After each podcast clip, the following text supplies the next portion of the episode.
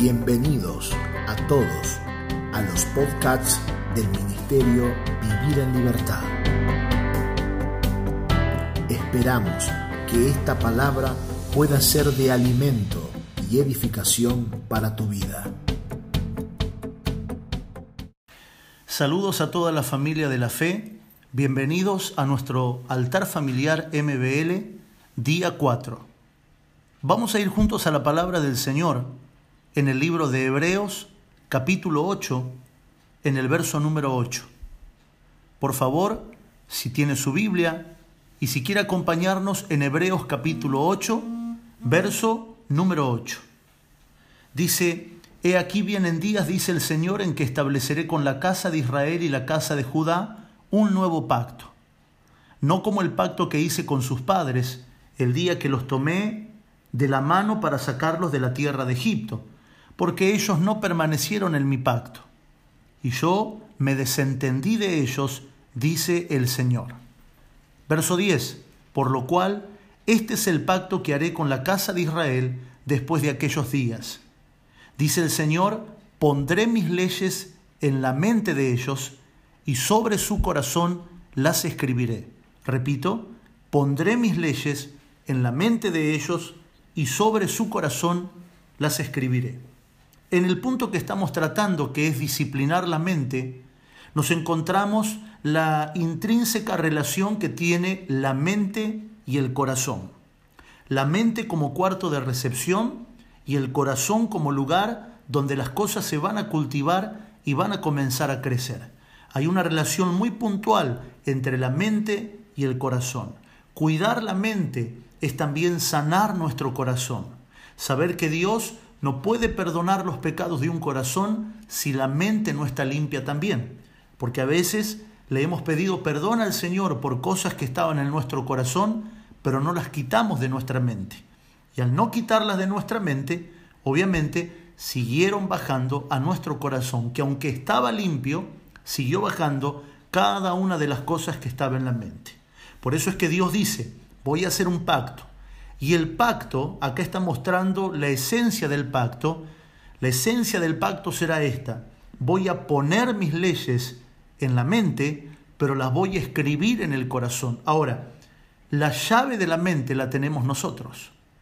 Si nosotros no permitimos que la palabra baje de la mente al corazón, entonces seremos unos cerebritos evangélicos, sabiendo toda la palabra, sabiendo todo lo que no hay que hacer, pero lo terminaremos haciendo porque no permitimos que así como Dios nos dio las leyes, los mandamientos, sus intenciones en nuestra mente, bajen al corazón lo que significaría que los escriba.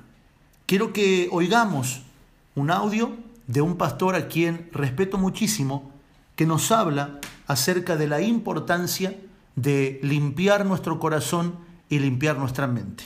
Escuchemos quiere escuchar una buena noticia. No importa cuál haya sido su vida mental, cuán viles y obscenos hayan sido o sean sus pensamientos, hoy mismo usted puede ser limpio y puro si confesamos nuestros pecados. Él es fiel y justo para perdonar nuestros pecados y limpiarnos de toda maldad. Piensa en el Señor Jesucristo haciendo una limpieza total y perfecta en su vida ahora mismo. El apóstol Juan dice, sí confesamos. Esta es una palabra griega compuesta de dos palabras que literalmente significan decir lo mismo o hablar la misma cosa. Una confesión de pecado no es necesariamente una admisión de pecado. Lo puede ser delante de un jurado, pero no delante de Dios. Y no es cuestión únicamente de que yo diga lo que he hecho, sino que estoy de acuerdo con Dios es admitir que he pecado, que he quebrantado las leyes de Dios, y cuando lo confieso todo delante de Dios, Él es fiel y justo para perdonar nuestros pecados y limpiarnos de toda maldad. Ahora, si todo lo que hace Dios es solo perdonarme, pero no me limpia, entonces eso no es suficiente, porque el problema seguirá existiendo internamente. Si Dios no le perdona y le limpia de acuerdo a su propia palabra, Dios sería injusto e infiel. Dios sería un mentiroso. Escúcheme. No importa lo que tenga en su mente, no importa la clase de surco que tenga, recuerde lo que la Biblia dice. ¿Con qué limpiará el joven su camino? Con guardar tu palabra. Es en la palabra de Dios que usted encontrará esa limpieza. Y a vosotros estáis limpios por la palabra que os he hablado, dijo Jesús. Si usted quiere tener victoria espiritual, ese es el primer paso, tener una mente limpia. Y no hay razón para que no la tenga. Usted puede hacerlo. Tal vez no quiera hacerlo, pero puede hacerlo. Y tenga su mente no vacía, sino perfectamente limpia. No solo en la manera de pensar, sino en cualquier otra cosa negativa no confesada y no arrepentida que le impide tener la victoria. Si usted no tiene victoria en esa área, no la podrá tener en ninguna otra área. Usted no puede tener una victoria segmentada. Si confesamos nuestros pecados, note que eso está en plural, no en singular.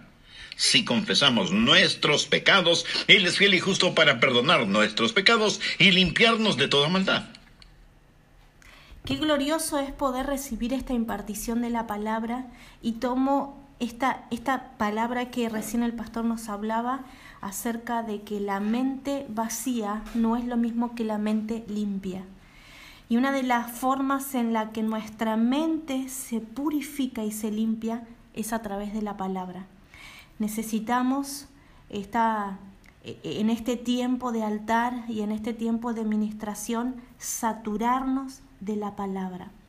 Hay una porción en la escritura que está en Romanos capítulo 10 donde nos habla de que el corazón se conecta con el creer. Eh, hay veces creemos que bueno, en el corazón están los recuerdos, en el corazón están los sentimientos, pero yo quiero que a partir de entender que la disciplina de la mente nos conecta con el corazón, seremos enfrentados a aquello que creemos. Porque acá Romanos 10 dice que si confesamos y creemos, vamos a obtener. Acá la palabra dice que si reconocemos aquello que hemos creído en el corazón, recibiremos. Yo en esta, en esta noche, en esta tarde, en esta mañana, quiero hacerte esta pregunta. ¿Qué no estás recibiendo? ¿Qué todavía no has alcanzado? Y acá es donde debemos volver al corazón. Señor, ¿qué no estoy creyendo? porque aquello que no creo es lo que todavía no podemos obtener, porque el creer y el corazón están completamente eh, unidos, entrelazados. Por eso es que te animo que toda mente vacía sea limpia por la palabra. No, pero yo no, no veo noticiero, no pienso en nada, no veo nada. Una mente vacía no es una mente saturada de la palabra. Necesitamos tener mentes limpias, conciencias limpias. Señor, limpia nuestras conciencias por la palabra. Vemos la importancia que tiene la relación mente-corazón. Durante mucho tiempo, en el estudio de las escrituras y del ser humano en sí, se ha separado esto. Si tu mente te dice que está bien, no importa lo que siente el corazón. ¿Cuántos matrimonios destruidos? por causa de aceptar algo en la mente y el corazón decía que no.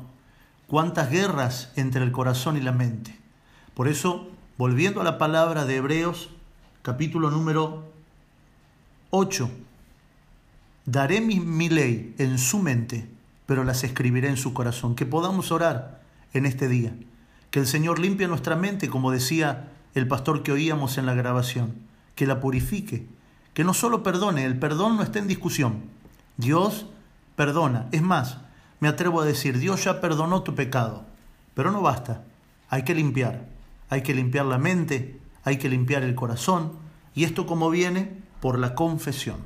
Si confesamos nuestros pecados, Él es fiel y justo para perdonarnos y limpiarnos de toda maldad.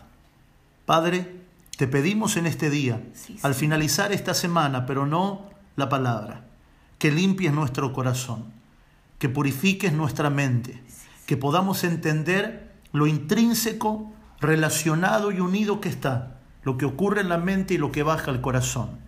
Anhelamos tener un corazón limpio, un corazón perdonador, un corazón que ame, un corazón donde Cristo gobierne y sea el Señor. Sí, Señor. ¿Por qué? Porque de allí del corazón emanará la vida. Esa será la vida que le daremos a nuestros hijos, de nuestro corazón saldrá la vida que le daremos a nuestros discípulos, del corazón saldrá la vida o la muerte que daremos a todo lo que está a nuestro alrededor.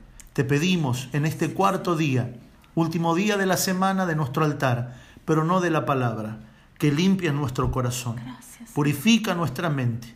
Señor, sana nuestros pensamientos, limpia nuestro corazón para que podamos ser personas establecidas en tu verdad, amando y mostrando a Cristo en todo lo que hacemos. En el nombre de Jesús. Amén. Y amén.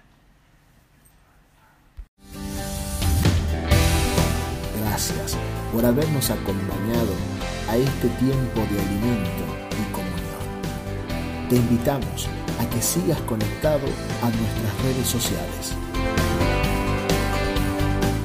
Facebook.com barra Vivir en Libertad. Instagram arroba Vivir en Libertad Ministerio. O suscribirte a nuestro canal de YouTube Vivir en Libertad Ministerio. Recordá enviarnos un mensaje para recibir los audios y materiales escritos al número de WhatsApp 2325 47 0015.